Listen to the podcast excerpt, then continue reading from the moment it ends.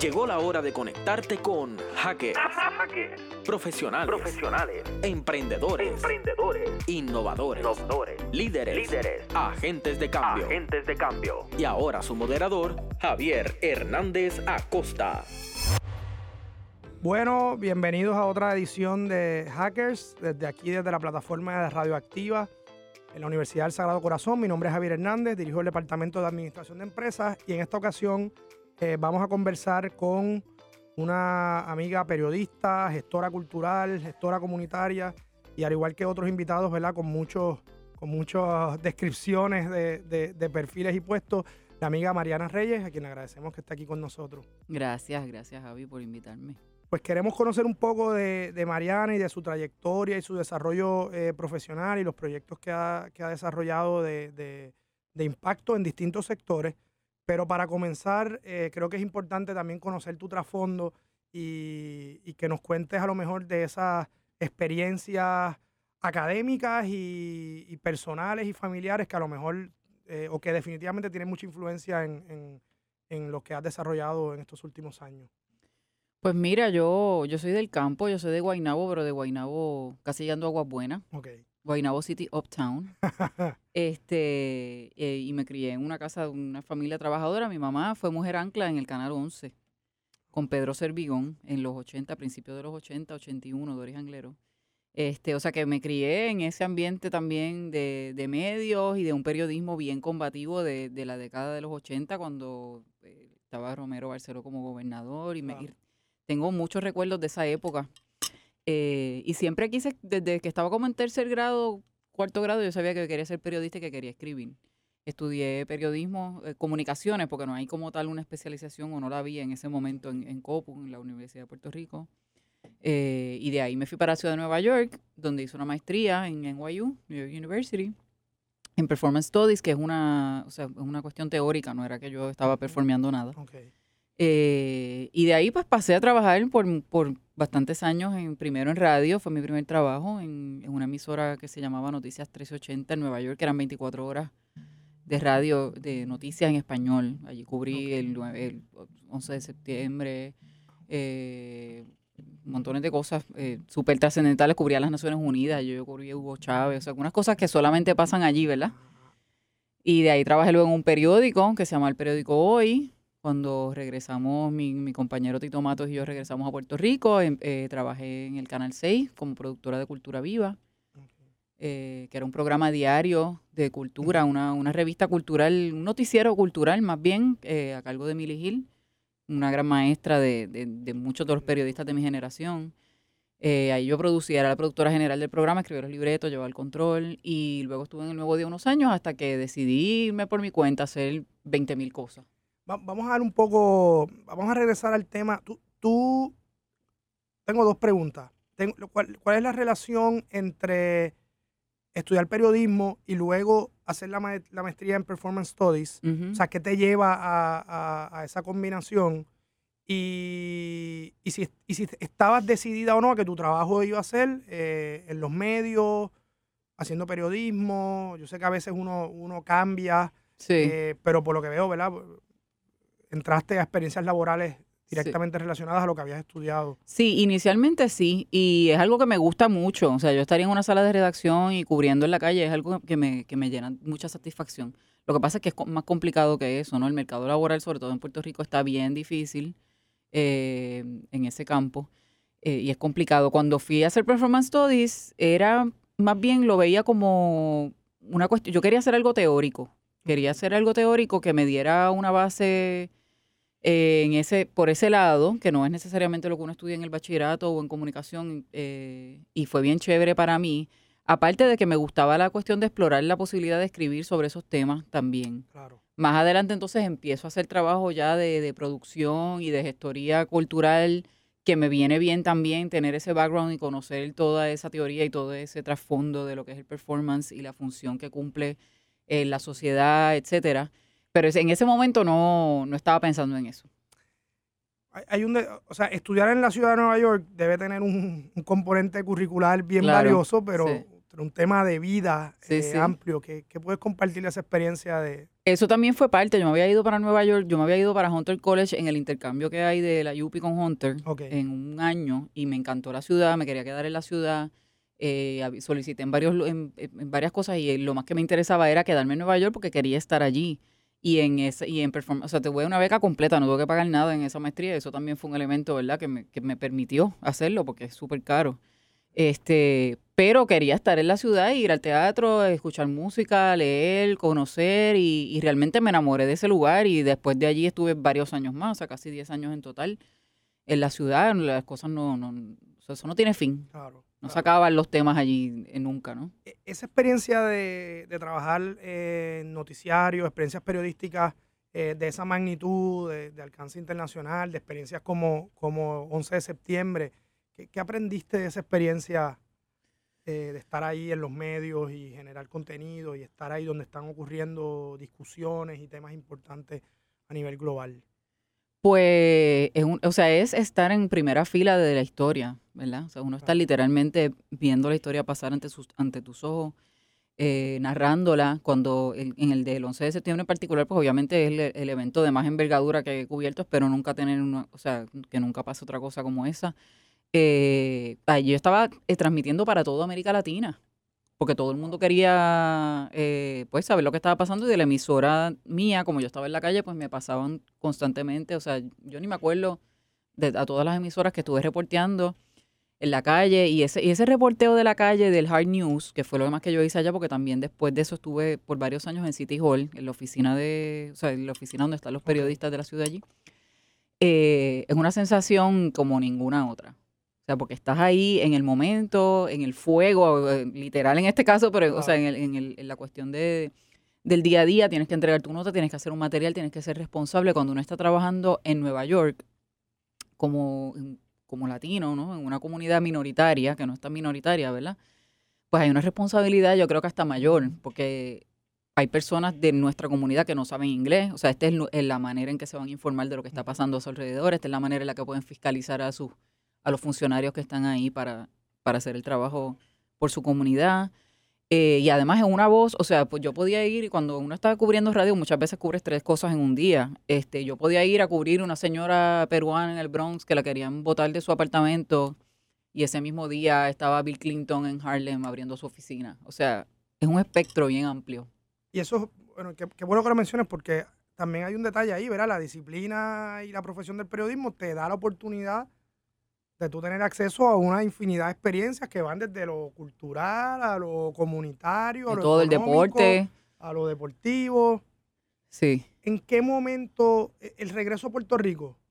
¿En qué- ¿Cómo se da ese? ¿Cómo uno dice, me voy de Nueva York, regreso a Puerto Rico? Sí, ¿Cómo pues eso? cuando Tito eh, terminó de estudiar, como que teníamos esa disyuntiva de si nos vamos, nos quedamos, o sea, había una razón para estar allí por un tiempo, ¿verdad? Porque eh, retomó su estudio, estaba haciendo el bachillerato. Este, y teníamos unas, unas, pues, una- unas ataduras en Puerto Rico, eh, unos hijos eh, mayores que él tiene, unos padres que estaban ya envejeciendo, no sabíamos en ese momento que de hecho eran los últimos años de vida de su papá. Y decidimos regresar a Puerto Rico. Antes de regresar, yo hice, ya yo vine con el trabajo de Cultura Viva. O sea. Lo busqué antes de venir. vi- vinimos, vimos un apartamento que nos encantó en la calle Loíza, que es el barrio de Tito, donde él se crió. Eh, lo compramos y nos vinimos para acá con mucha, con mucha energía, o sea, de, de- de- de hacer cosas, ¿verdad? De, de Pues- construir y, Pues y vamos, a hacer un- vamos a hacer una pausa y entonces vamos a regresar con esos, con esos proyectos acá en la isla. Dale.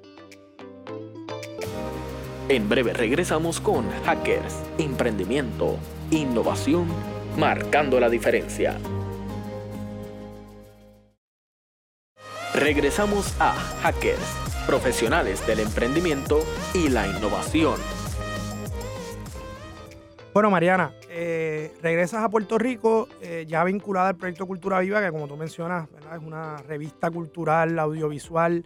eh, no recuerdo cuántos años fueron, pero Creo que fueron cinco o seis. yo, yo creo que toda la escena cultural del país está documentada en ese, Lo está. En, ese en ese programa, Sí. eh, que fue riquísimo en, en todas sus dimensiones. Háblanos un poquito de esa experiencia. Pues ese programa eh, era un programa diario de una hora en vivo, En vivo. de 7 a 8 de la noche en el Canal 6. Eh, y Millie Gil era la productora ejecutiva y el motor y el, o sea, Sí. de todos los detalles, de arriba abajo, ella estaba pendiente de absolutamente todo. Y tenemos un equipo de trabajo bien chévere allí. Cuando yo llego, ella estaba necesitando un, un productor general, y el programa estaba corriendo. Eh, Pedro había estado allí, se fue en ese momento, creo que a estudiar leyes. Entonces, yo nunca había trabajado en televisión. Lo mío era la prensa escrita, había trabajado en radio y prensa escrita, me faltaba la televisión. Entré con mucho temor porque yo decía como que yo no sé nada de esto, obviamente aunque me crié en ese ambiente, pero pues no es lo mismo. Este, y ahí pues yo escribí el libreto, diario, eh, corrí el cuarto de control, o sea, estaba pendiente del tiempo, de un programa en vivo que es... Tú tienes que correr ahí. Sí, o sea, y obviamente pues se pasan de las entrevistas 3, 4 minutos y uno está ya brinco- brincando, pero pues ¿qué vas a hacer? Tienes que al- aquí. exactamente, tienes que cortarle al final. Tenía música en vivo, que se tocaba Sí, en vivo, eh, no, no hubo playback, era música en vivo, seguro tú tocaste allí, tú Sí, tocaste varias allí, todo el mundo tocó allí. Todo el mundo tocó allí. Este, había música clásica, había música campesina, había rock, y era un había sitio que sonaba plena. bien siempre, o sea, que también uno se sentía bien. Sí, sí. O sea, se alambraba en el momento. Había a veces algunos issues con el sonido. Porque esos sonidistas, pues no, no son unos sonidistas de música, ¿no? Eran Son los unos- de allí, exacto. pero funcionaba. Y, Sí, y se, los escritores iban allí a hablar de sus de sus trabajos, los pintores, se hablaba, o sea, eso no existe, no hay un espacio No. para eso en la televisión, en la radio muy poco y en los periódicos todavía queda algo, pero está, o sea, no se cubre como, como se debería. Todo el trabajo que se hace, que es un montón, Sí. se hacían perfiles de pintores, este, se iba al taller y se, se grababa a la persona haciendo su trabajo. Este, igual con, con los escritores, ahí yo conocí a Rita Indiana, que es mi amiga con quien hago un trabajo, pero en ese momento fue la primera vez que supe de ella, me leí todos los libros a partir de una entrevista que fue a hacer allí, por ejemplo. Sí, Este, y, y muchas cosas, o sea, to- todo lo que pasaba en el país lo grabamos. Tu- Hicimos un programa una vez en Nueva York también, de la comunidad puertorriqueña allá. Este, yo creo que sí, que, que era muy valioso ese programa. Y después de ahí, entonces entras a, a varios, tienes varias experiencias más dentro de Sí. periodismo. Después de ahí me fui para el Nuevo Día, donde trabajaba como redactora en la revista, que ya no existe, lo que se llamaba La Revista, que salía los domingos en la edición dominical. Este, estuve creo que como cinco años en el periódico y después de ahí entonces ya es que me fui por mi cuenta a hacer diferentes cosas.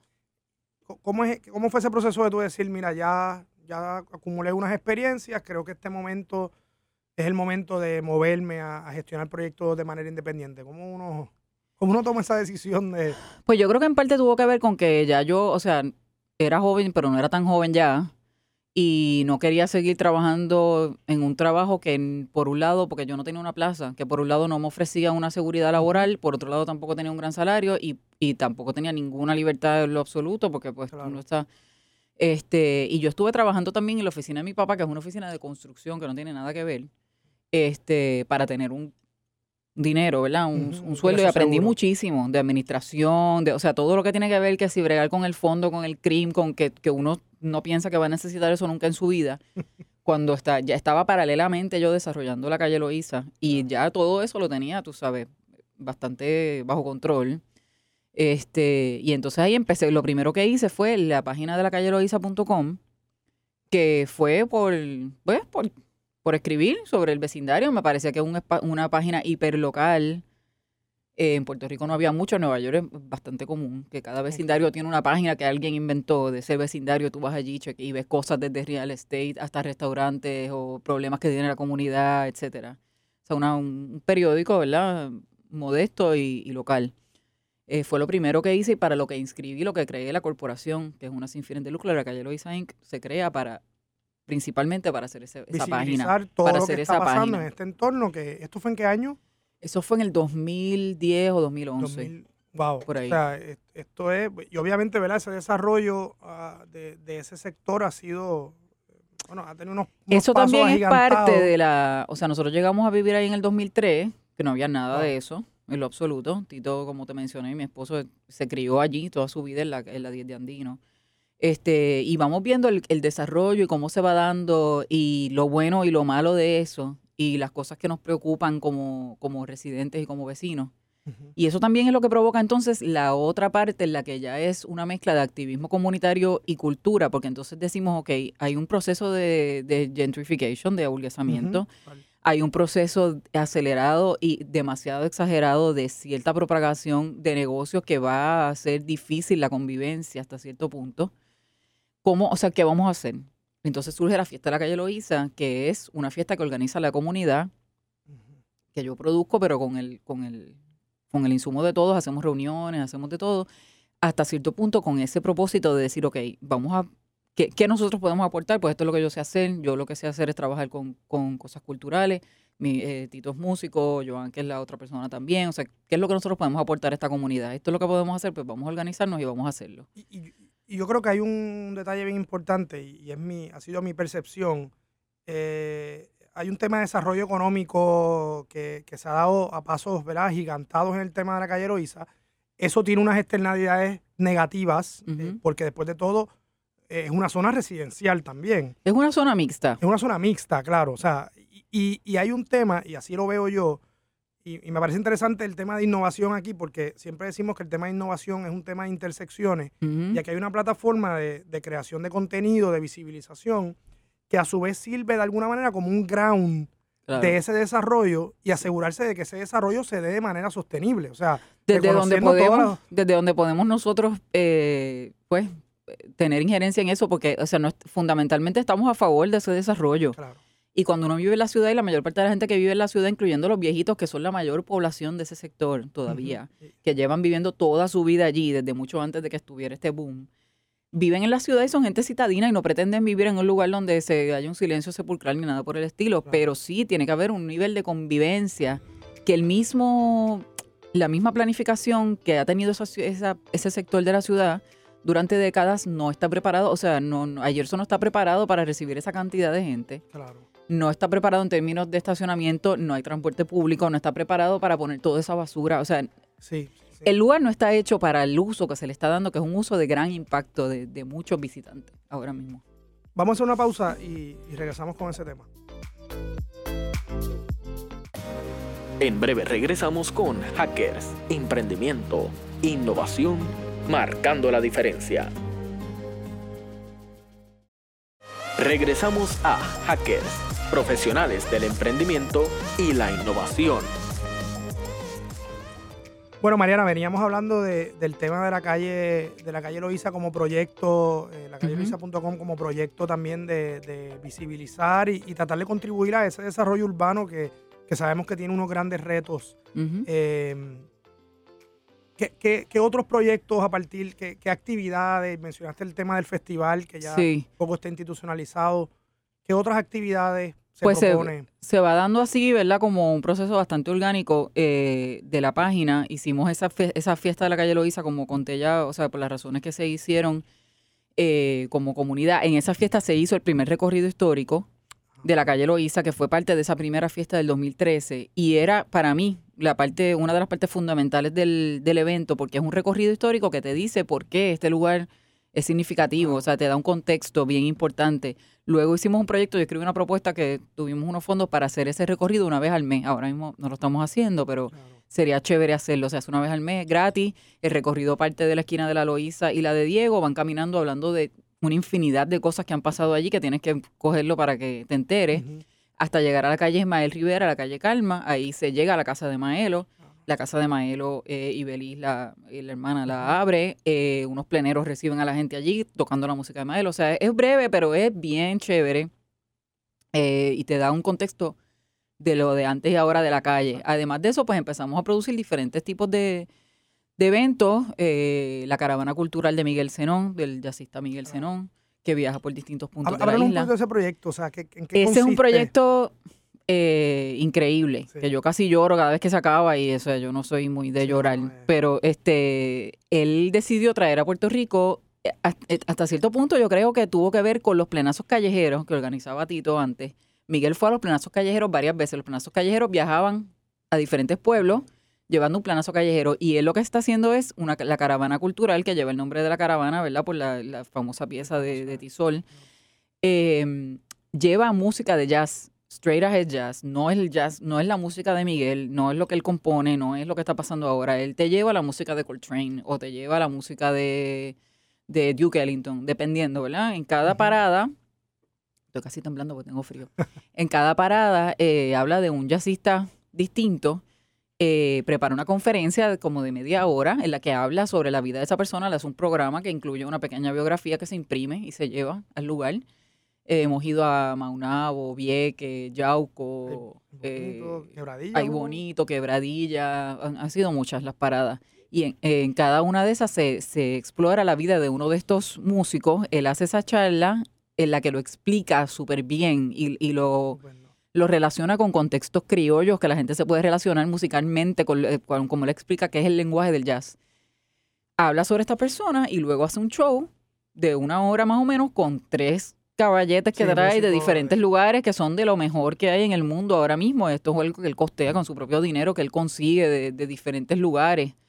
Eh, y se hace ese evento, pues, de vez en cuando, eh, según los fondos. Eso también lo producimos nosotros en la calle Loíza, el concierto que él tuvo en el Conservatorio de Música, que era un concierto cobrando, el de David Sánchez, Eduardo Alegría, uno en el Tapia, que eso también fue con el municipio de San Juan. O sea que ahí ha habido también un- una migración del tema de crear unos contenidos a, Sí. a producir Exacto. eventos producimos culturales. eh, la calle Loíza se ha convertido en una, en una compañía que produce contenido que incluye audio. Tenemos un proyecto Radio San Juan.org, la competencia aquí de donde yo hago dos programas, yo o sea, mi- yo misma tengo dos programas semanales, uno sobre Santurce que se llama Cangrejeo y otro que es como para las mamás sanjuaneritos, que es cosas que hay que hacer con los niños en San Juan, etcétera.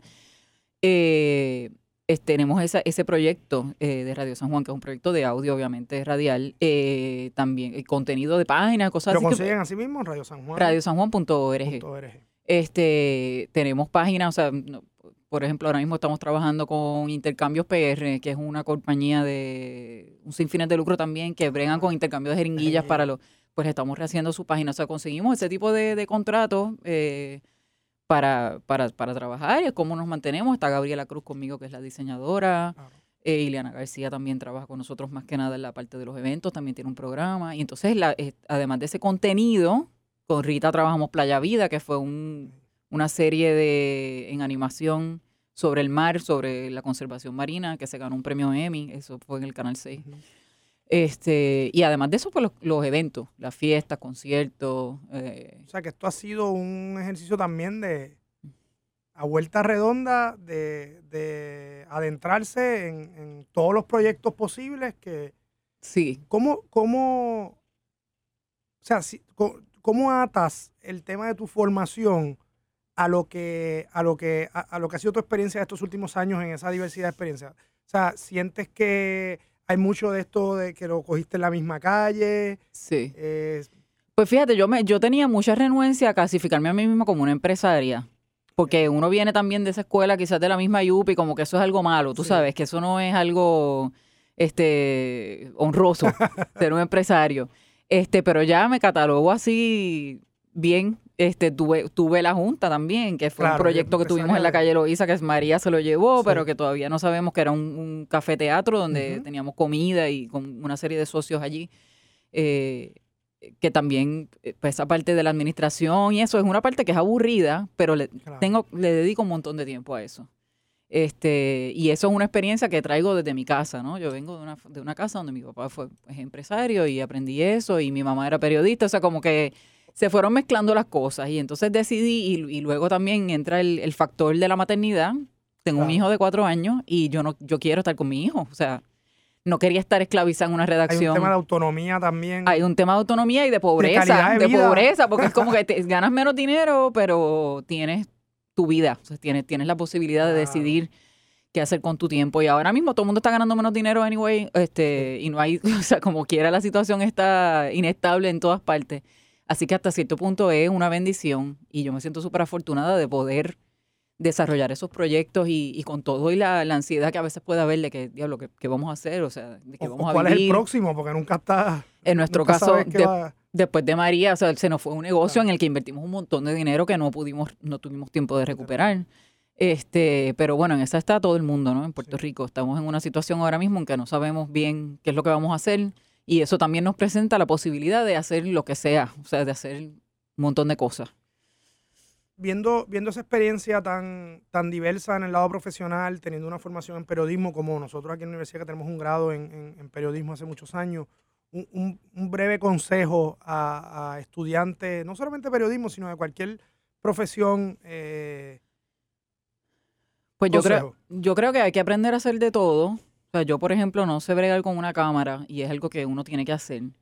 Eh, pero por lo menos la, parte digital de uno poder eh, subir la información uno mismo y poder manejar las redes y poder manejar eh, la página, o sea, sea de uno o del medio que sea que te contrate, es bien importante y es bien, es, difícil porque si uno se pone a pensar en la importancia que tiene el periodismo para el país, para el mundo y para la democracia, pues está brutal que la gente que se dedica a eso tenga que hacer tantas cosas y no pueda dedicarse a buscar la información, a hacer lo que, lo que, lo que tienen que hacer.